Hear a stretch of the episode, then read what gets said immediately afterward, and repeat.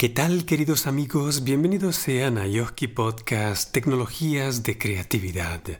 Este es el episodio 62 titulado La muerte del iPod. Auspicia este programa Siempre Joven Global, servicios y entrenamientos para nuestra calidad de vida. www.siemprejoven.global Bienvenidos a otra edición de Ayoski y ya en el episodio 62 nos adentramos en lo que es el momento previo, las semanas previas al gran evento del año que es el WWDC, que es la conferencia mundial de desarrolladores de Apple, que se va a llevar a cabo al inicio de junio. No falta nada y antes de largar todo lo que son las predicciones, los análisis y la rumorología, hemos decidido dedicar este episodio como una suerte de funeral y antes de ello casi como un velorio por la muerte del iPod.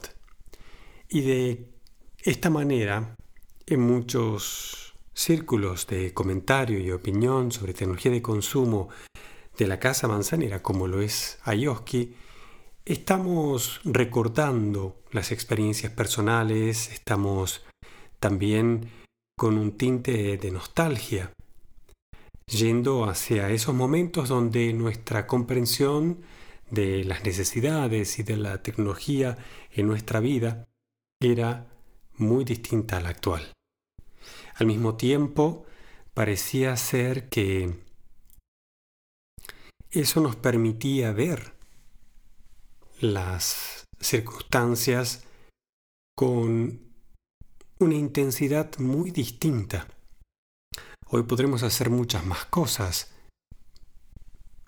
pero la intensidad con la que sentimos la experiencia de la tecnología, dícese la experiencia personal, eso que queda casi como un recuerdo imborrable porque marca un momento donde la realidad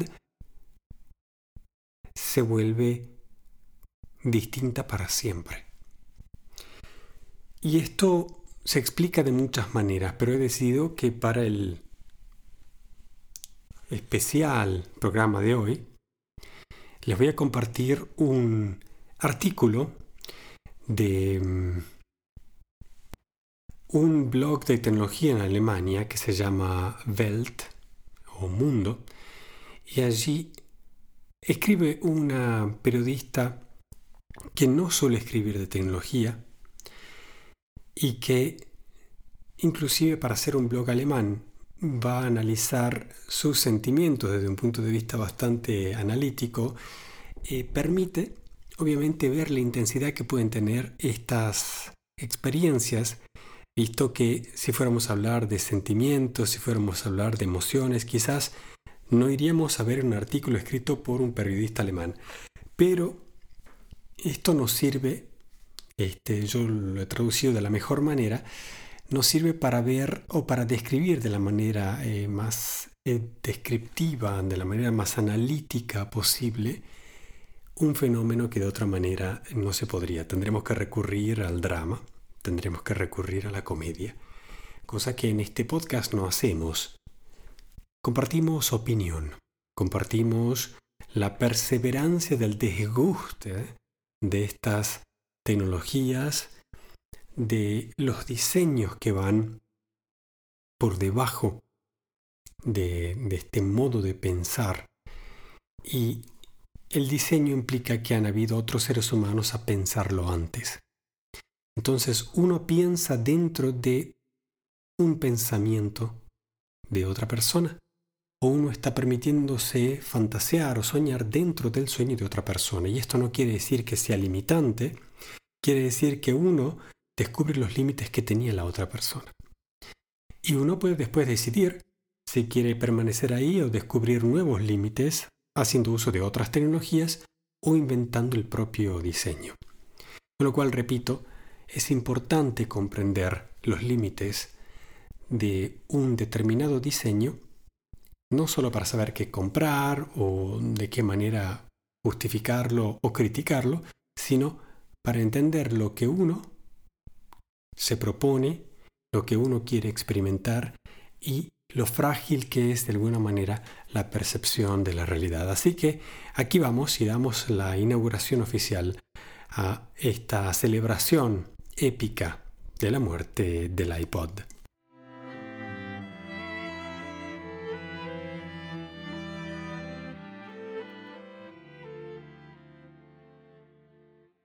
¿Por qué faltará el iPod? Por Sabine Winkler, el 17 del 5. Era algo así como el Millennial Walkman, el iPod. Innumerables adolescentes ahorraron laboriosamente su dinero de bolsillo juntos para poder tener siempre su música favorita en mini formato con ellos. Nuestra autora fue una de ellas y le resulta difícil despedirse. Fue una presentación de producto legendaria. En aquel entonces, fue en 2001, cuando Steve Jobs introdujo el primer iPod. Tenía 11 años y estaba a punto de convertirme en un nerd musical total. Estaba obsesionado con obtener los nuevos éxitos más geniales de las listas de Britney Spears y Christina Aguilera, pero también con descubrir viejos clásicos como The Smiths, ABBA o los Beatles. Lo que haces cuando tenés 11 años. El iPod parecía una iluminación. No había molestas sacudidas del Discman que llevaba conmigo mientras viajaba, no más ensalada de banda molesta que el antiguo Walkman producía de mis padres de vez en cuando, cuando Steve Jobs promocionó las posibilidades de almacenamiento casi infinitas de este pequeño dispositivo, que era tan grande como un juego de cartas, puede almacenar más de mil canciones, toda tu colección de música en cualquier momento. Bueno, me quedé impresionado. También quería tener toda mi colección de música en el bolsillo y 10 horas de duración de la batería eran simplemente lo último, suficiente para todo un día escolar. Durante mucho tiempo el iPod siguió siendo un sueño para mí. Solo era muy caro, obviamente, mil D-Marks. Sí, Deutsche Marks el precio de introducción era realmente alto. Así que estaba contento con un reproductor de MP3 estándar mm, con solo 256 megas de espacio de almacenamiento. Estas eran de mala calidad, tal vez 40 canciones que cabían en él y ni siquiera se veía tan elegante como el iPod, que se había convertido en un verdadero icono de estilo. En 2007, Finalmente había llegado el momento. Me convertí en el orgulloso propietario de un iPod Shuffle de segunda generación en un verde manzana brillante. Un regalo de mis padres que había aumentado con mi propio dinero. Con 2 gigabytes pude descargar tanta música en el dispositivo que a veces no sabía qué ponerle. Pero ese fue solo un problema entretenido. Acabo de regresar de un viaje de idiomas desde Inglaterra y había descubierto el indie rock por mí mismo. Y fue la boda de MySpace, donde muchos jóvenes artistas ofrecieron sus demostraciones para descarga gratuita. Con el lanzamiento del iPhone, en el 2007, seis años después de la revolución del iPod, comenzó el hundimiento del iPod. Obviamente, si no, esa muerte lenta. Después de todo, ¿por qué necesitaba dos dispositivos portátiles que pudieran reproducir música cuando mi teléfono puede hacerlo todo? Solo los precios del primer iPhone eran astronómicamente altos. Muchos aún no querían permitirse el super smartphone, que estaba en palabras de Steve Jobs, un iPod, un teléfono y un comunicador de Internet en uno. Tal vez también porque en ese momento algunas personas todavía habían disfrutado de no sincronizar el consumo de música con otras cosas que se pueden hacer en tu teléfono móvil. cualquiera que encendiera el iPod y se conectara los auriculares a los oídos había decidido deliberadamente escuchar música. El dispositivo era de relajación y tiempo de espera en forma de música disponible digitalmente. Un acto separado de todos los demás. Un dispositivo. Una tarea. Recuerdo cuántas horas interminables me senté en la terrible versión de iTunes para Windows para reproducir o sincronizar mi iPod. Fue demasiado largo, pero valió la pena porque pude crear la lista de reproducción más popular de todos los tiempos. Desafortunadamente, el iPod tenía un pequeño defecto. Era tan ligero y pequeño que tuviste que perderlo en algún momento, ¿no? Este destino también me golpeó en el 2013. Había que encontrar uno nuevo. Era aún más pequeño que su predecesor y obviamente esto hizo que se perdieran cada vez más fácilmente. El triunfo del streaming. Durante mucho tiempo juré en iTunes descargas e importaciones de álbums de CD al ordenador hasta que conseguí mi primer iPhone en el 2014. A partir de entonces mi pequeña gramola verde se descuidó cada vez más. Después de todo, en los viajes largos, en tren y en los vuelos, la mezcla definitivamente tuvo que seguir adelante, pero la duración de la batería del teléfono inteligente era demasiado valiosa para desperdiciar escuchando música.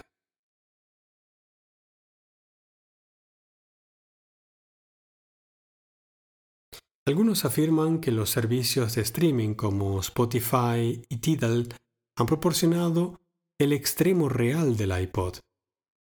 A veces, a través de ellos, una cantidad casi infinita de música estuvo disponible para todos en casi todas partes.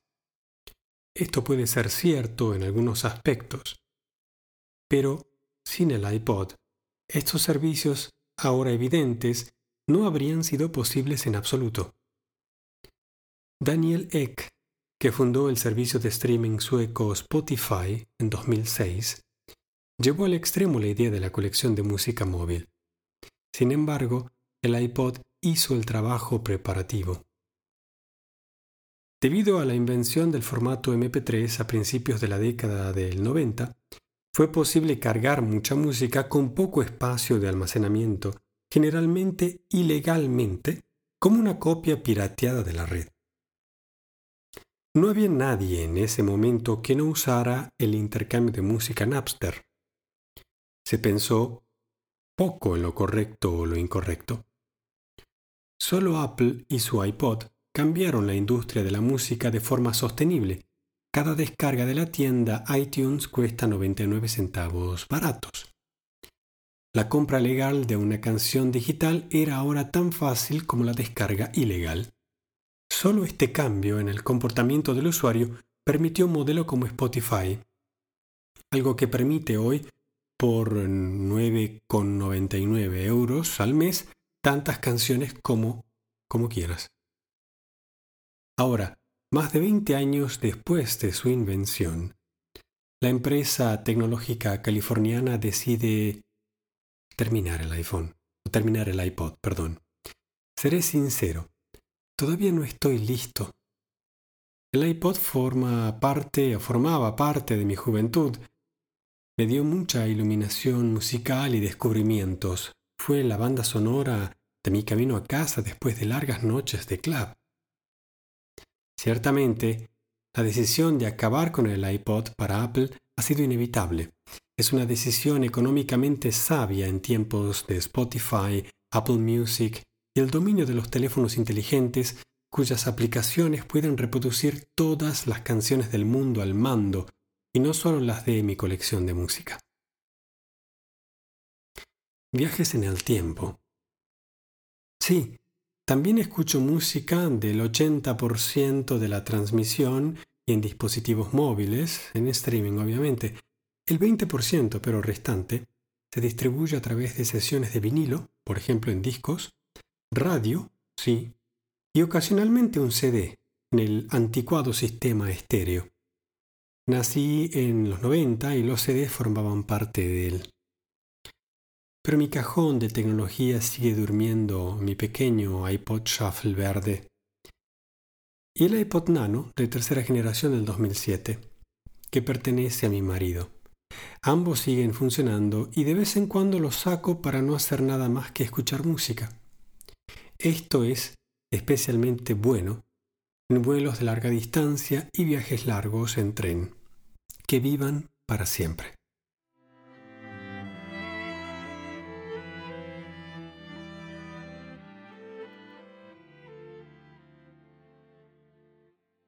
Bueno, y de esta manera vemos cómo hasta incluso un periodista alemán, cuando habla del iPod, lo hace con una determinada y acentuada nostalgia.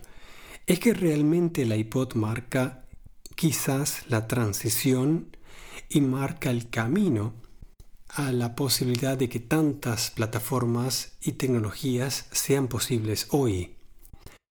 Ha cambiado también nuestro modo de dedicarle tiempo a la tecnología.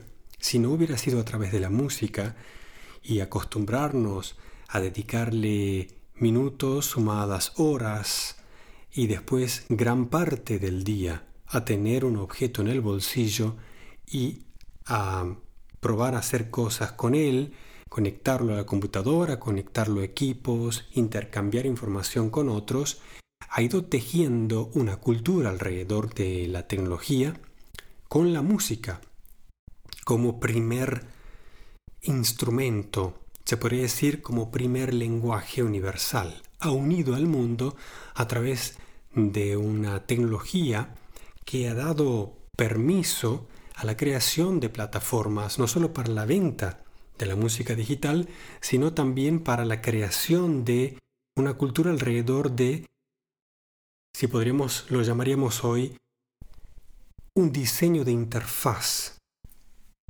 el modo en el cual comprendemos el significado de las pantallas y asociamos intuitivamente el modo en el que comunicamos con un dispositivo.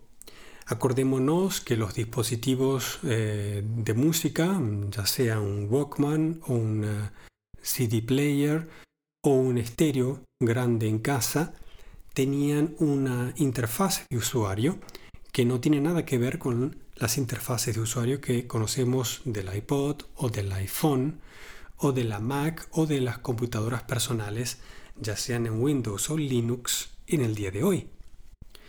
Lo que era en los años 90 tenía más que ver con los años 80 y los años 70 y era un tipo de diseño de pantalla que reproducía de manera digital lo que uno ve en el mundo real. Es lo que en el design se llama skeomorfismo, reproducir de manera digital una forma física. Eso no nos permitía comprender qué es lo que realmente sucede de manera digital. Trataba de homologar un elemento físico como un botón o como el aspecto de un CD o de un disco, pero en realidad se volvía muy confuso cuando tenía que hacer administración de archivos, cuando había que mover listas y si hablamos por ejemplo de los famosos CD players o de los famosos estéreos con algunas pantallas de LCD, tenían una innumerable cantidad de mm, siglas, de nomenclatura, de palabras, y de luces que nadie sabía qué querían decir. Uno tenía que leer un manual que era a su vez también bastante técnico para entender qué querían decir las palabras que er, iban más allá de la jerga normal, ¿no? Uno comprende las palabras mono, estéreo, radio, macari tape o CD y los números, pero no entiende ninguno de los otros aspectos que puedan ser un poquito más técnicos y que obviamente aparecían en las pantallas y aparecían de una manera, eh, digamos, muy presente en, esos eh, dispositivos. Si uno, por ejemplo, todavía tiene un estéreo que tenían, eh, por ejemplo, la capacidad de conectar cassettes magnéticos, eh, CD players, también vinilos, y tenían de alguna manera un amplificador para conectar altoparlantes, seguramente habremos visto que hay por lo menos una o dos palabritas ya en la interfase que no comprendemos. No comprendemos qué quiere decir la palabra analog, no, no comprendemos qué quiere decir la palabra mix, no comprendemos qué quiere decir la palabra, no sé, MHZ, qué quiere decir internal, qué quiere decir locked, qué quiere decir connected, muchas cosas que están en inglés, pero aunque uno comprendiera qué quieren decir en inglés, no sabe qué significan a nivel técnico. Y esto, si empezamos a, de alguna manera, digamos, eh, hacer alguna estipulación más, no quiero dar demasiados ejemplos acá porque si no al final voy a terminar confundiendo más que lo que realmente eh, quiera ilustrar. Pero la idea es, ya en muchos de estos dispositivos, la pantalla mostraba más cosas que no se entienden que, que las que se entienden. Y lo único que mostraba que se entendía era una réplica de algún objeto de la realidad dibujado de manera digital, pero tampoco explicaba nada del funcionamiento del sistema digital en sí.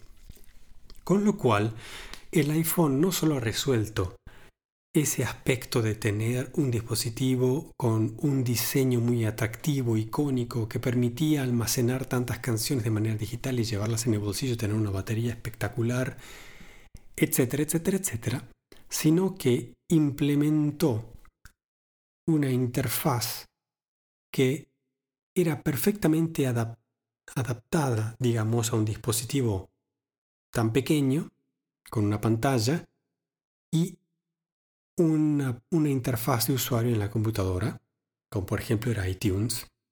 Eso ha ido unificando lo que es la idea en la Mac con lo que era la idea en Windows, que eran opuestos, muy, muy opuestos en aquel momento, y de pronto va a marcar el camino para que siete años más tarde hiciera realidad el iPhone, un año más tarde, en el 2008, hiciera realidad el App Store con todas las aplicaciones y pusiera obviamente un concepto de interfaz de usuario en todo el mundo, no solo en la Mac, no solo en el iPod, no solo en el iPhone, sino también en las aplicaciones. Las aplicaciones después han inundado el mundo, ya sea en Windows, ya sea en Android, ya sea en todos en los sistemas operativos, como fueron en aquel momento también WebOS, por ejemplo, que es este, un sistema móvil que ya no existe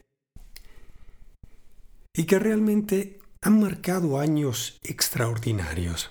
Muchos de nosotros realmente recordamos estos momentos no solo con nostalgia, melancolía, lo recordamos con mucha ilusión porque cada vez que hablo de este tema con alguien, lo que renace es mucha fantasía.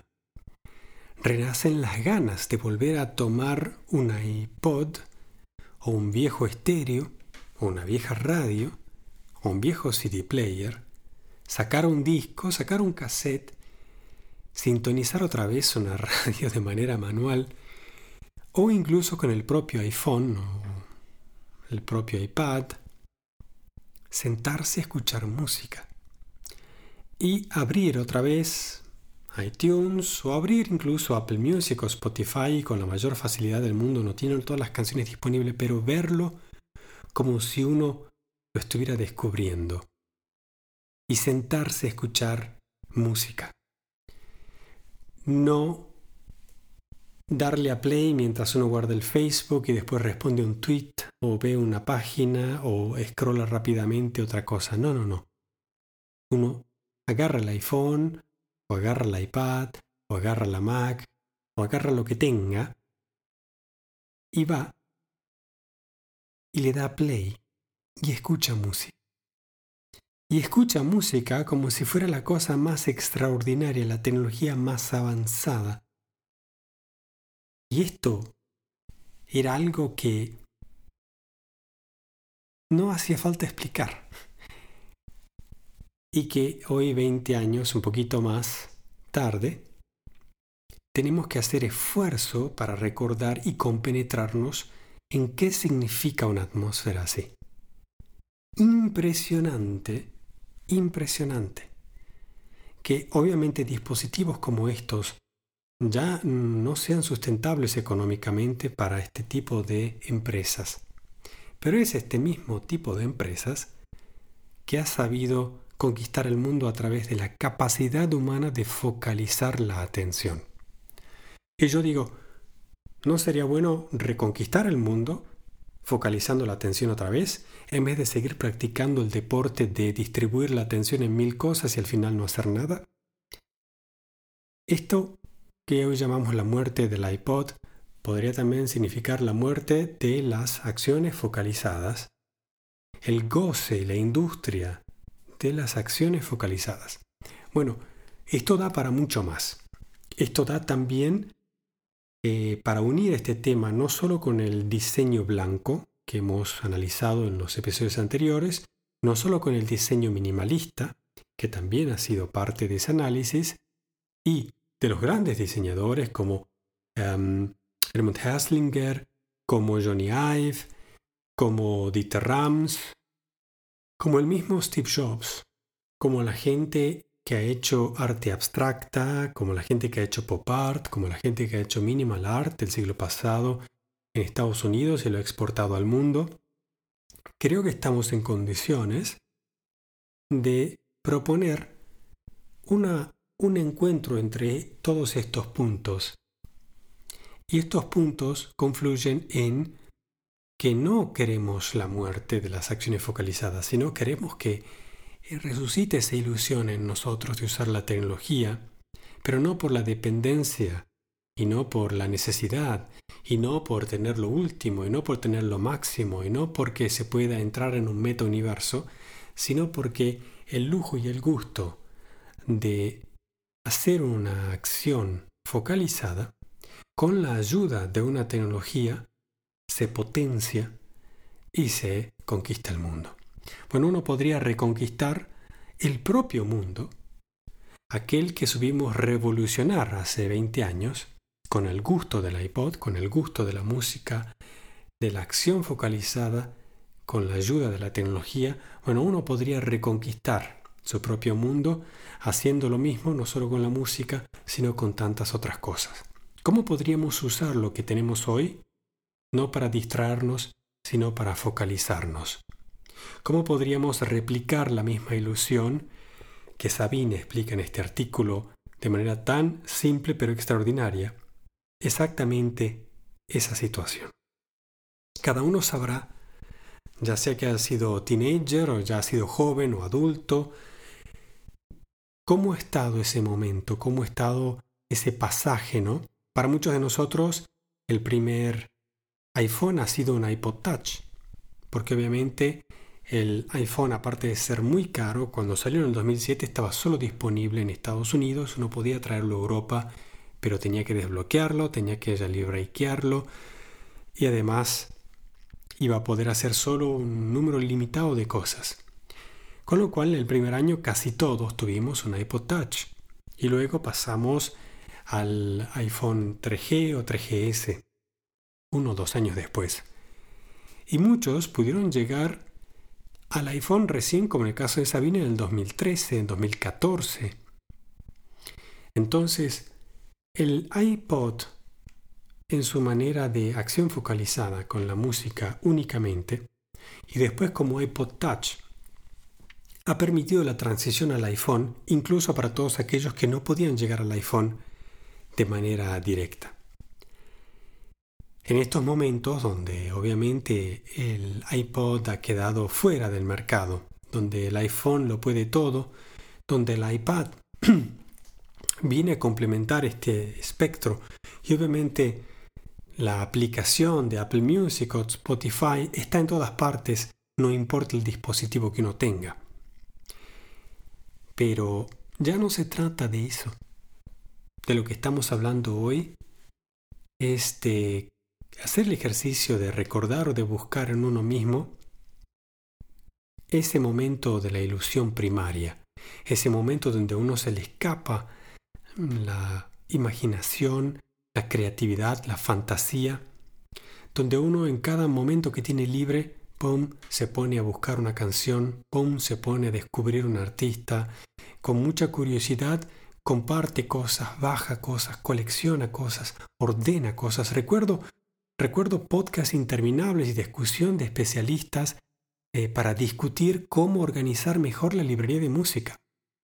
Luego llegaron otros que eran especialistas en cómo compartirla mejor incluso dentro de la casa, por ejemplo, en una pareja o con hijos, y cómo tener bibliotecas que se administren de manera inteligente, o sea que si a mí me gusta una canción, no se mezcle con las canciones que le gusta a mi esposa o a mis hijos. Y así, obviamente, hubieron industrias de los nerds que organizaban y que clasificaban y que comentaban y que criticaban.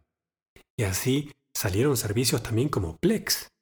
Plex, esta extraordinaria aplicación que existe todavía hoy para administrar, crear bibliotecas inteligentes, que después, como sabemos con el tiempo, no fue solo la música, sino también fueron los vídeos, después fueron las películas y después fueron también las series. Por Dios, las series. Y al final, al final, pero nunca habría tenido que ser así, pero al final, al final llegaron los audiolibros, llegaron este, los libros digitales, llegaron también otras maneras de escuchar podcast, pero se puede decir que los podcasts estuvieron siempre con el iPod desde el comienzo. Los que hacemos podcasting, lo que llevamos también más de 20 años escuchando podcast todos los días, eh, sabemos de lo extraordinario que es el poder de la fantasía cuando se mezcla con la tecnología. Cuando uno tiene una idea y quiere, y quiere implementarlo y la tecnología te lo permite. Crear bibliotecas inteligentes que se vayan autoadministrando, que nos muestren contenido después de un tiempo, que nos recuerden que tenemos tal cosa, que nos permitan encontrar las cosas después de mucho tiempo. Estas cosas son extraordinarias. Y digo que son extraordinarias cuando cada vez se asemejan más a lo que es un ser humano recordando o reviviendo cosas.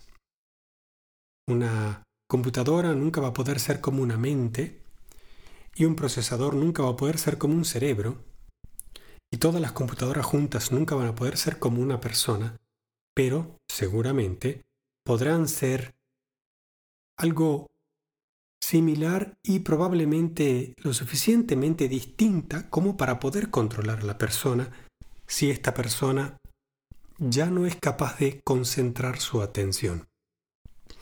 Y aquí vamos, como ya ven, en un tema mucho más amplio que no es el del diseño, que no es el de minimalismo, que no es el del estilo y de la fantasía y de, y de la atención focalizada, sino que es ya un poco más distópico, ¿no? Es si algún día si algún día las computadoras podrían dominarnos.